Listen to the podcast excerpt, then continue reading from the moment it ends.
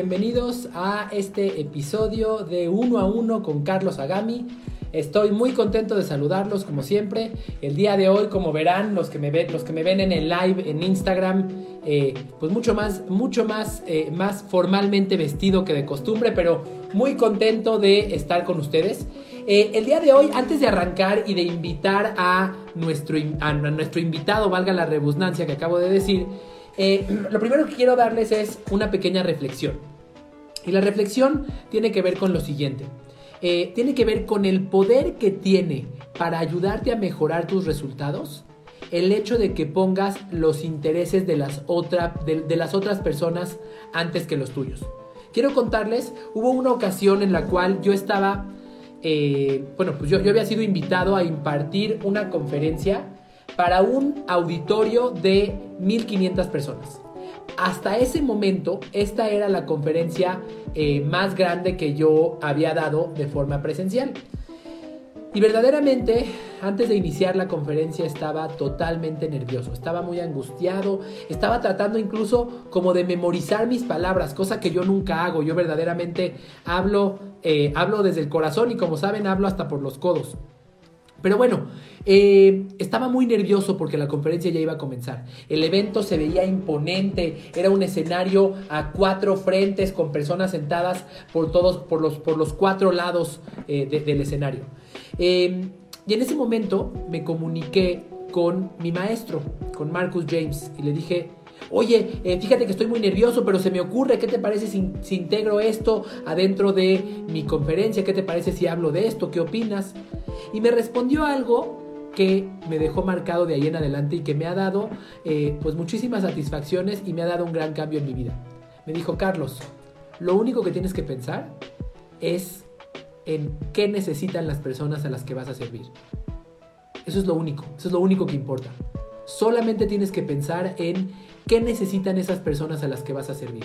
De esta forma, tus recursos, ya sean mentales, emocionales y físicos, se van a exponenciar y se van a orientar para darles a esas personas lo que necesitan. ¿Por qué te cuento esto? Porque comúnmente en distintos aspectos de nuestras vidas, cuando vamos a servir a alguien más, cuando le vamos a vender algo a alguien, cuando estamos educando a nuestros hijos, cuando estamos hablando con un amigo, permitimos que el ego inunde nuestras mentes.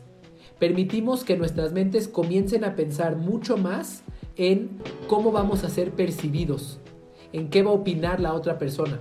Y perdemos de vista la razón por la que estábamos haciendo todo esto. Quiero contarte que justamente ahora que he estado reflexionando al respecto de esto, eh, en las últimas dos noches, he tenido dos de las noches más cansadas del último año porque mi bebé de 10 meses pues le ha costado trabajo dormir. Y cuando estoy tratando de dormir a mi bebé, yo puedo pensar en dos cosas. Puedo pensar en qué ganas tengo de que te duermas, porque quiero descansar y mañana tengo cosas importantes que hacer, que es un pensamiento centrado en mí.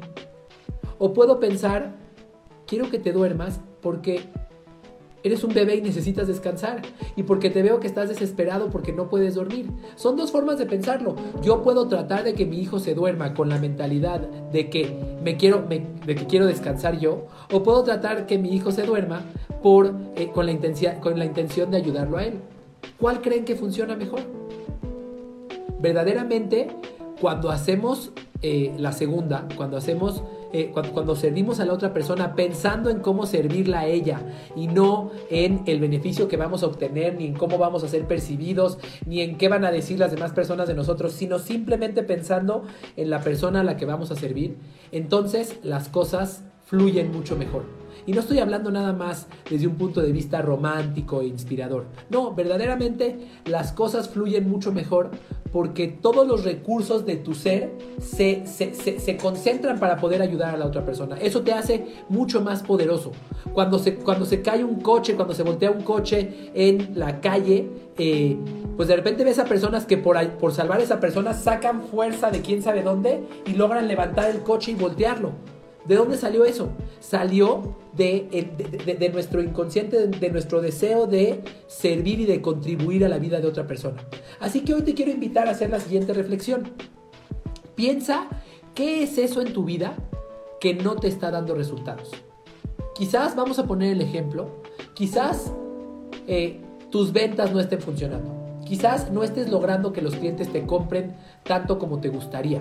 O no estás logrando que los clientes te compren tan fácilmente como te gustaría. Haz una pausa y piensa si realmente estás pensando en ellos. O si estás pensando en cómo te vas a servir de ellos. Hay una gran diferencia. La primera es interna. Dentro de ti, tu cerebro se va a comportar de una forma distinta. Cuando siente que está haciendo una función de contribución a la vida de alguien más, que cuando siente que está haciendo una función de arrebatarle algo a otra persona. Su atención, su tiempo, su dinero tu cerebro va a comportarse de una forma totalmente distinta y a tu cerebro no le puedes mentir. A la otra persona quizás puedas tratar de fingir como que te importa, pero a tu mente misma no le puedes mentir. Así que, por ello, si quieres verdaderamente lograr los mejores resultados en cualquier aspecto de tu vida, comienza a pensar en, en la vida de quién quieres contribuir a través de ello. Cuando hagas ejercicio piensa en a quién, a quién más estás afectando a través de ello. Te comparto, por ejemplo, que mi papá que tiene actualmente 64 años, se ejercita prácticamente todos los días. Y se ejercita pensando en que él quiere ser un adulto sano y saludable, no nada más por él, no nada más por verse en el espejo y sentirse fuerte, sino porque él piensa en, eh, en sus hijos, él piensa en cuál será eh, cómo será su vejez si él es saludable y qué efecto puede tener en la vida de todos nosotros. De hecho, te comparto, del Día del Padre, mis hermanos y yo le regalamos ropa para hacer ejercicio. Y cuando yo lo hice pensé, este es un agradecimiento a ti por cuidarte a ti pensando en nosotros. Así que, en conclusión, te quiero dejar este mensaje. Siempre que tú te dediques, eh, siempre que, tú busques eh, una meta pensando en la trascendencia que tendrás en alguien más, tu cerebro hará que todos tus recursos físicos, emocionales y espirituales se hagan, se expandan para que puedas alcanzar mejores resultados. Si tienes algo en tu vida que no estás logrando, haz una pausa y piensa si estás pensando en la vida de los demás, si estás pensando en servir y en cómo vas a contribuir a la vida de otros, o si solamente estás pensando en lo que vas a obtener para ti. Es un cambio trascendental que puede cambiar tu vida. Espero que este mensaje te haga sentido. A continuación, vamos a darle la bienvenida a nuestro invitado del día de hoy. Bien. Nuestro invitado del día de hoy se llama Emanuel Sánchez. Por aquí, Emanuel, te pido que eh, solicites eh, participar en el video en vivo. Déjame ver si ya estás por acá. No te veo. Sí, ya está por acá Emanuel. Muy bien. Eh, entonces, nuestro invitado del día de hoy se llama Emanuel Sánchez. Por favor, Emanuel, si puedes solicitar eh, ingresar al video en vivo, por aquí ya te estaremos viendo. Y em, vamos a arrancar con la entrevista a Emanuel. Fíjense. Mientras Emanuel se conecta, déjenme contarles un poquito de quién es él. Emanuel es un joven de 27 años. Este, él trabaja como vendedor en una empresa de aditivos de la industria alimenticia. Y bueno, estaremos teniendo una conversación al respecto del emprendimiento. Mi querido Emanuel, ¿cómo estás? Muy buena tarde. Hola, ¿qué tal, Carlos? ¿Cómo estás? Buenas tardes. ¿Sí me escuchas? Pues, te escucho muy bien y con, con, el gusto de saludarte. Te veo que vas. ¿En qué parte de la ciudad estás ahora? Aquí en, por la Ciudad de México, en Bosques de Aragón, más o menos. Aquí andamos, ya casi pronto a llegar a casa. Qué bueno, qué bueno. Qué, qué gusto que estés por acá, mi querido Emanuel. Incluso si puedes por ahí bajar un poquito más el, teléfono para que te veamos bien, te lo voy a agradecer. Ahí estuvo, excelente, excelente. Más natural que esto no se puede. Qué, padre, Manuel, que te hayas conectado. Eh, es un gusto estar por aquí contigo. Y, eh, ¿qué te parece si nos cuentas un poco de ti? ¿Quién es Emanuel Sánchez? Eh, pues mira, ¿qué, ¿qué, te puedo decir? No, o sea, mira, Emanuel Sánchez es una persona que como tú lo habías comentado, ¿no? 27 años, este, llevo, ya estoy juntado, llevo dos años prácticamente de, estar junto con mi pareja, viviendo juntos. Eh, ha sido un cambio completamente diferente, este, no drástico, sino eh, algo que ha marcado mucho ahorita mi etapa actual, ¿no? Te das cuenta de diferentes cosas que cuando todavía vives con tus papás, que, que, relativamente sigues solventándote de ellos, es muy diferente esa parte. Entonces actualmente, pues te digo, ya llevo dos, casi dos años viviendo con mi pareja. Este, ha sido una etapa que me ha gustado mucho. Te digo, me he dado cuenta de, diferentes cosas. Te das cuenta de, de, que a lo mejor, no sé, a mí me pasa de que cada vez que, que, voy avanzando en mi etapa este, de vida, laboral, de todo lo que involucra esta parte de, digamos, de este, de lo que conocemos como vida, pues me voy dando cuenta de que, pues, como que cada vez quiero más, ¿no? Como que quieres, eh, eh, quieres crecer en todos los aspectos y hay veces en donde pues no se puede, ¿no? A veces simplemente que te levantas y dices, ¿y ahora, ¿y ahora por qué estoy así? ¿Por qué estoy en este humor? ¿Por qué este... Eh, ¿Por qué me pasa esto a mí? Dices, ¿no? Toda esta parte, entonces pues dices, ¿qué onda, no? Pero pues yo creo que es cuestión del día a día, es cuestión de que aprendas a vivir esos altos y bajos este, eh, días. Entonces, pues, pues hay que darle, ¿no? Muy bien, Emanuel, déjame, déjame eh, comenzar con, con, esta, con esta serie de preguntas. Por ahí nos, nos platicabas que te interesaba hablar acerca del emprendimiento. Es correcto. Eh, cuéntanos, dispara, ¿cuál es tu primera pregunta? ¿Cuál es el primer tema que te gustaría conversar? El primer, bueno, lo primerito. Eh, ¿Cómo saber o cuál es a lo mejor con, bueno, es que no, no, no, no puedes saber, yo creo, ¿no? Pero cuál es una un indicativo que te dice empieza a emprender, ¿no? O sea, ¿cuál es lo que te puede hacer el que diga, ¿sabes qué? Estoy de, tengo, estoy trabajando, tengo eh, mi sueldito y dices, no, ¿sabes qué? Yo ya no quiero esto, quiero emprender, quiero empezar a emprender. Mira, eh, creo que, creo que, como dijiste, nunca sabes. Este, así como las personas que dicen no me siento listo para tener un hijo, no me siento para no me siento listo para casarme, nadie se va a sentir listo para arrancar algo por su cuenta. Nadie, jamás. Y nadie lo va a estar. Eh, porque las sorpresas que te vas a enfrentar este, son mucho más de lo que te podrías haber imaginado. Pero para mí, eh, una, una, una señal de que es momento de pensar en ello es cuando, es cuando no te sientes suficientemente libre. Cuando el lugar en donde estás no te está permitiendo realizarte como tú quieres, no te está permitiendo hacer, te, sientes amarrado, no te está permitiendo hacer eso que está en tu ADN. Cuando sientes que puedes aportarle algo más a las personas, pero que el lugar en donde estás no te permite hacerlo. Para mí, esa es la cosquillita que detona el hecho de pensar en un emprendimiento. Y no necesariamente tiene que ser un emprendimiento de crear una empresa nueva, valga la redundancia. Puede ser un emprendimiento de crear un proyecto nuevo dentro de la misma empresa. Puede ser un emprendimiento de buscar cambiarte de empresa o cambiar de posición. Pero lo que lo detona es esa cosquillita de sentir que podrías estar aportando más, pero que el entorno en el que estás no te está permitiendo hacerlo y que entonces tienes que crear una circunstancia diferente en tu vida. Ok, ok, perfecto. Bueno, sí, efectivamente, ¿no? O sea, debe de haber como que esa chispa que digas, ya, eh, tengo que cambiar algo, ¿no? Para, para que puedas dar así como que ese, ese giro completo de 360 grados para que digas, ¿sabes qué? Ahora vamos a, vamos a buscarle por este lado y a ver qué sale, ¿no? Mira, yo siempre digo que, eh, y lo digo yo, pero, pero lo dijo antes que yo un libro que se llama La Biblia.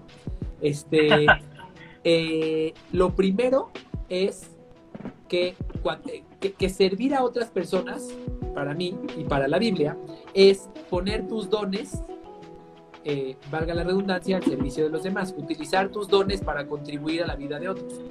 Me parece que cuando tú, cuando tú te das cuenta que tienes cierto don, que tienes cierta habilidad, que tienes cierto deseo, que puede ayudar a la vida de otros, pero que no lo estás pudiendo poner en práctica, ahí está una señal que te dice, tienes que, tienes que utilizar esa fortaleza para contribuir a la vida de los demás. Déjame ponerte un ejemplo. Eh, durante muchos años yo trabajaba como director de una empresa de sistemas y tenía resultados verdaderamente mediocres. Pero yo sabía que tenía un deseo y quizás un don de compartir mis ideas con otras personas, de, de, crear nuevos conceptos y de compartirlos con otras personas. Okay. Hasta que me di cuenta, eh, recuerdo que una persona, una persona que trabajaba en mi empresa, cuando la despedí, vino a decirme, Carlos, eres como un león enjaulado. Me dijo, tienes mucho que dar, pero estás encerrado en esta, en esta oficina de cuatro paredes y no estás contribuyendo tanto como podrías. Eso para mí me dio una señal que decía, oye, estoy privando a otros del beneficio de mi servicio. Estoy privando a otros de recibir eh, los, los frutos de mi don, de mis características. Entonces, ahí es para mí, es, es algo que te detona arrancar para, para, pensar en abrir un negocio o en cambiar de trabajo o en cambiar de posición. Eh, pero además es algo que es algo que te, que te prende y te da suficiente motivación para que continúes después. Porque si empezaste, si, si, si, emprendes solamente con la intención de tener más dinero, estás equivocado. Porque muy probablemente, muy probablemente, de hecho, la estadística dice que es mucho más probable que tu emprendimiento no funcione a que sí funcione. Ah, Así que, así que si no tienes, si no tienes un deseo, un deseo de contribuir a la vida de otros, que esté alineado con tu ADN, con, tu personalidad, entonces ese emprendimiento no va a jalar. Ok, ok, perfecto. Es, es, es válido, sí, sí, tienes razón, ¿no?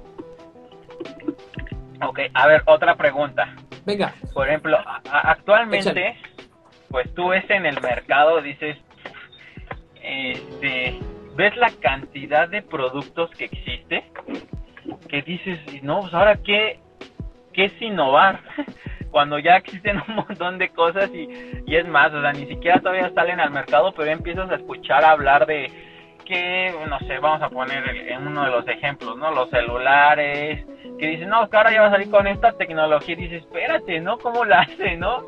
Y dices, y aparte, eh, este, esta marca este, lo, ya lo sacó, y ahora va a marca que, que, también, o sea, ya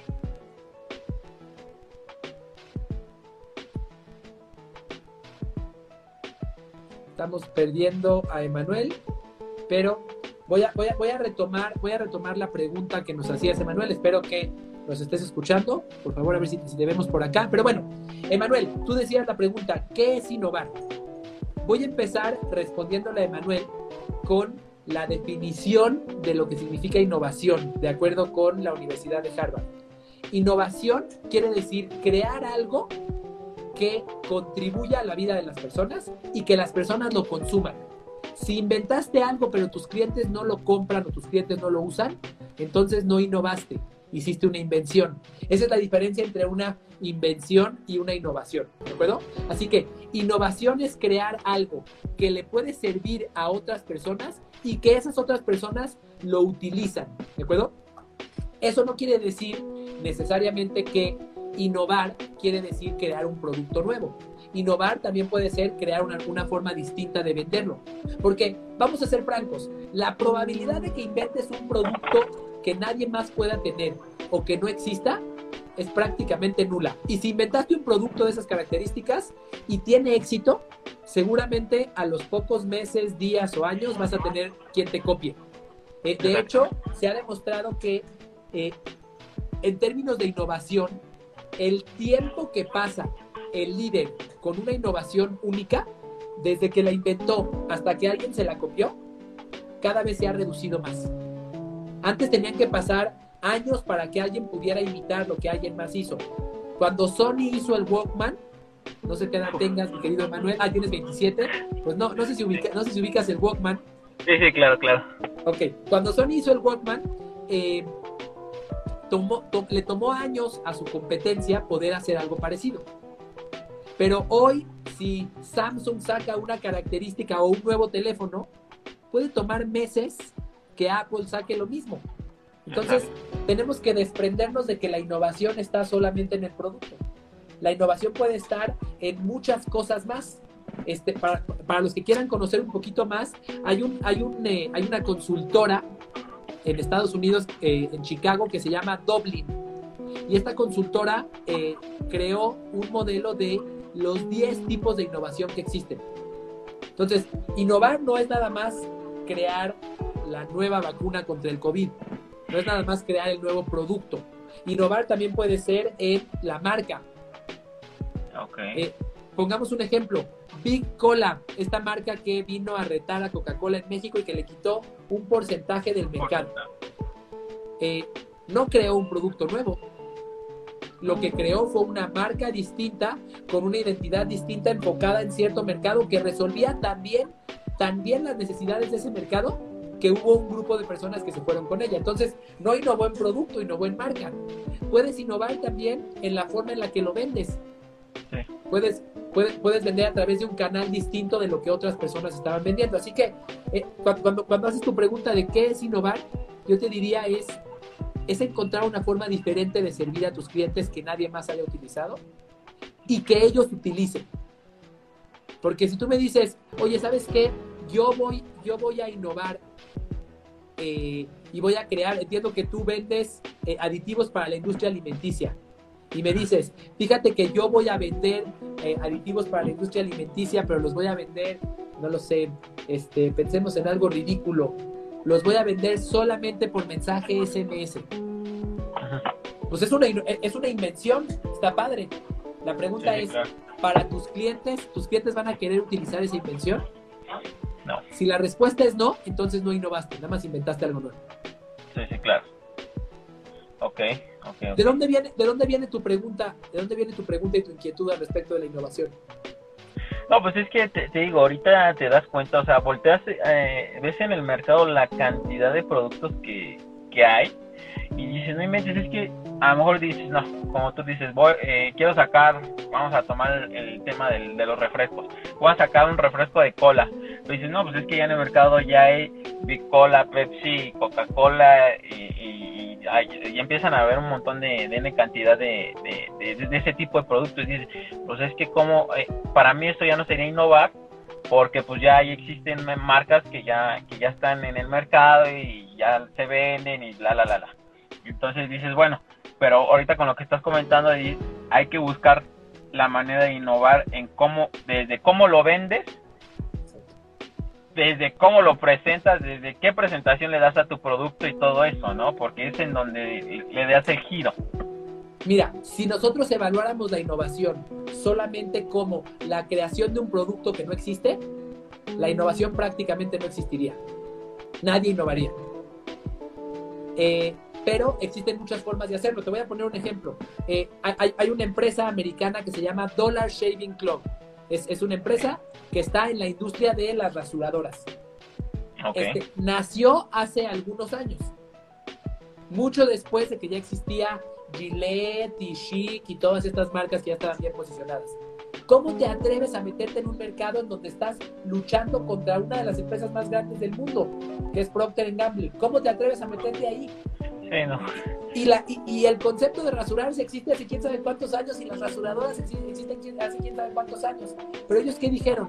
Nuestra innovación no está en el rastrillo, no está en la crema de rasurar, no están las características del producto. Nosotros lo que vamos a vender es un club en el que tú pagas una mensualidad y te enviamos a tu casa exactamente el producto que tú vas a necesitar para rasurarte ese mes. Y entonces su innovación vino en la forma en la que vendieron, no en las características del producto. El producto. Y han tenido muchísimo éxito. Ah, ok, ok, ok, perfecto. Perfecto. Ahora la otra, por ejemplo, bueno, he escuchado mucho que tú, tú hablas mucho de, es más fácil vender a tu comprador que te busca que al que tú estás correteando. Pues esa parte, o sea, va mucho de la mano de cómo desde primera instancia tú ofreces tu producto, ¿no? Mira, eh, primero, primero lo que te digo es, cuando el cliente te busca, en vez de que tú lo persigas, psicológicamente en su cerebro, él es, él es el interesado. Entonces todo es más fácil. Sí, claro. ¿De acuerdo? Ahora, eh, lo que tienes que promover, fíjate, fíjate, vamos a conectar tus tres preguntas. Lo que tiene, o tus dos últimas preguntas. Lo que tienes que promover para que tu cliente te busque no es tu producto, es lo único que no tienes que promover porque tu producto muy probablemente alguien más tenga, tenga algo parecido a él. tienes que dejar de promover tu producto. Todo lo contrario, lo que tienes que promover es eh, que, tienes que promover información que demuestre que tú entiendes a tu cliente mejor que tu competencia. Si, yo te digo, fíjate que yo vendo sacos y entonces empiezo a crear canales de comunicación en mis redes sociales, publicidad, donde yo diga, vendo sacos, vendo sacos, vendo sacos, vendo sacos y agarro, le rompo el cochinito y pago publicidad para decir que vendo sacos. ¿Soy especial? No. Soy uno más que está pagando publicidad para vender sacos en una industria donde hay millones que venden sacos. Pero ¿qué pasa si yo digo, oye, ¿te gustaría eh, encontrar la imagen correcta para tu proceso de ventas? Para que los clientes te reciban mejor y te sea más fácil vender. ¿Qué te parece? Ahí pues lo que te estoy diciendo es, yo no solo vendo sacos, yo te ayudo a tener la imagen adecuada para tu proceso de venta, para que vendas más y mejores tus ingresos. Y entonces no estoy compitiendo con los que venden sacos. Podrán haber 10.000 que vendan sacos, pero yo no soy el que yo no soy el que hace eso, yo soy el que contribuye a ayudarte a mejorar tu imagen para vender más y mejorar tus ingresos. Y ahí sí soy único. Eso es, eso eso inicialmente no me lo puedes no, no, no, lo puedes imitar entrando a internet y buscando otro proveedor de trajes, ¿me explico? Justamente alineado a tu pregunta anterior, si la innovación en producto es prácticamente imposible en un mundo en el cual prácticamente todo ha sido inventado, entonces enfoquémonos en la innovación, en la innovación en la experiencia del cliente, en la innovación de qué le hacemos sentir, cómo, cómo, cómo, qué, ponemos, cómo envolvemos nuestro producto con, otras cosas que le generen mayor valor. Quizás yo no solo, eh, vamos a poner un ejemplo, este, quizás, yo imagínate que quiero crear una marca nueva de cepillos de dientes lo voy a meter con Sansón a las patadas. Ah, Pero ¿qué pasa si yo, eh, en vez de crear una marca de cepillos de dientes, creo una marca que ayude, eh, vamos a imaginar, a mejorar la salud bucal para los novios? Y es una marca específicamente hecha para que tu boca tenga la higiene adecuada para que le des un beso a tu novia. Estoy inventando una estupidez aquí en, aquí, aquí en vivo. Lo que te quiero decir es, elegí un segmento de clientes. En vez de decir vendo cepillos de dientes, dije no, vendo salud bucal para este segmento, para este grupo de personas. Y mis productos van a tener muchas cosas relacionadas con ello. Y mi comunicación, en vez de hablar de las cerdas de mi, de mi cepillo de dientes, voy a hablar acerca de este cómo dar un beso. Estoy diciendo una estupidez. Estoy diciendo un ejemplo, un ejemplo muy. Voy a hablar acerca de, cuáles son los mejores besos o de cómo se inventó el beso en el mundo. Y, estoy, estoy hablando de algo que a ese segmento de clientes les importa. Eso va a hacer que conecten conmigo, que les genere confianza. Y ya después van a decir, bueno, con que el producto tenga una calidad mínima, entonces le, voy a comprar. Porque ya conectó conmigo desde otros puntos de vista. Ya conectó conmigo desde un punto de vista emocional y ya me demostró que entiende el problema que tengo. ¿Me explico? Ok. A ver qué está pasando Aquí estamos, sí, te escucho. Ah, ok, no, sí, ya también. Ok, ok, ok, perfecto. esa es la diferencia. Piensa, piensa en los, en los grupos musicales.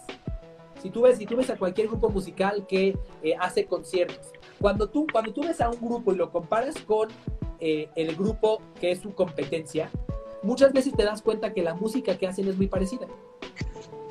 Vamos a poner, ¿qué tan diferente es la música de, de Maná de la música de Caifanes, por ejemplo? Muy probablemente las dos, los dos tipos o los dos géneros de música sean muy similares. Hemos perdido de nuevo a Emanuel. Pero bueno, muy probablemente dos grupos de música tengan tipos de música muy parecidos. Muy probablemente los dos estén ofreciendo eh, un género de música similar. Sin embargo, la razón por la que escuchas a uno o a otro no tiene que ver nada más con la música. Tiene que ver con, eh, con que te sientes identificado con lo que un aquello, aquello, aquello por lo que, por lo que existe una banda y aquello por lo que existe otra, cuáles son sus principios, eh, cuáles son sus valores y cuál es su identidad y te sientes identificado con ellos. Esa es la razón por la que nosotros nos hacemos fanáticos de un grupo de música y es la misma razón por la cual nos hacemos fanáticos de una empresa o de una marca.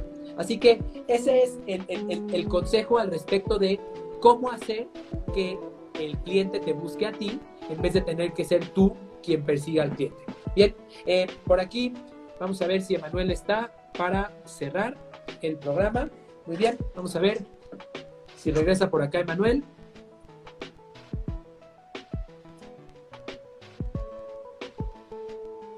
Bien, quizás Emanuel debe de tener algunos problemas de conexión, pero bueno, espero que estas reflexiones al respecto de eh, cuándo, cuándo emprender, cuándo decidir hacer un cambio que tiene que ver con detectar que tus dones no están, no están pudiendo expresarse tanto como podrían, no estás pudiendo servir a otros a través de esas fortalezas que tienes. Ese fue el primer tema que tocamos con Emanuel. El segundo tema que tocamos es cómo le hago para innovar, cómo le hago para crear algo nuevo. Bueno, hay que tener en cuenta que no tienes que crear eh, un nuevo producto, que muy probablemente cualquier nuevo producto o servicio que inventes va a tener algo parecido. Lo que tienes que crear es una nueva experiencia. Esa es la innovación que vas a hacer. Puedes no ser el que inventó las navajas para rasurar, pero sí puedes ser el que inventó una nueva filosofía alrededor de, cómo rasurarse o de cómo recibir el producto. Eh, que quizás, quizás vas a conquistar con mucho más que solamente el objeto con el que te rasuras. Bien, así que, eh, bueno, recordemos eso. Y finalmente, si, si queremos hacer que los clientes nos busquen en vez de que los tengamos que perseguir, justamente lo que tenemos que hacer es concentrarnos en darles a los clientes eh, diferentes, diferentes interacciones con una marca de lo que podrían obtener con cualquier otro competidor en el mercado. No estoy, no estoy, no, eh, hacer negocios en el océano rojo, es decir, hacer negocios tratando de hacer lo mismo que los demás, este, tratando de crear un cepillo de dientes en una industria donde ya hay muchos cepillos de dientes, es algo desgastante, es algo que cuesta mucho trabajo y además es algo no sustentable. Pero hacer negocios cuando tú te conviertes en alguien especial que genera, un, que genera emociones distintas y que entiende a los clientes de una forma que no entienden los competidores, eh, eso sí es una forma de diferenciarte y de poder crecer. Para mí, lo resumo en lo siguiente. Los clientes compran por emoción, no compran por razón, no compran por lógica. Lo que, lo que tienes que hacer es ayudarle a los clientes a sentir las emociones que ellos buscan. Y el camino para que ellos sientan esas emociones es generarles una experiencia de compra alineada a sus expectativas. Bien, así que con esto concluimos este programa de uno a uno con Carlos Agami. Aprovecho para agradecerle a Emanuel, por cierto, eh, que lo pueden seguir en sus redes sociales. Eh, Emanuel con doble M 780 en Instagram. Muchísimas gracias y que tengan un excelente día, tarde o, o noche.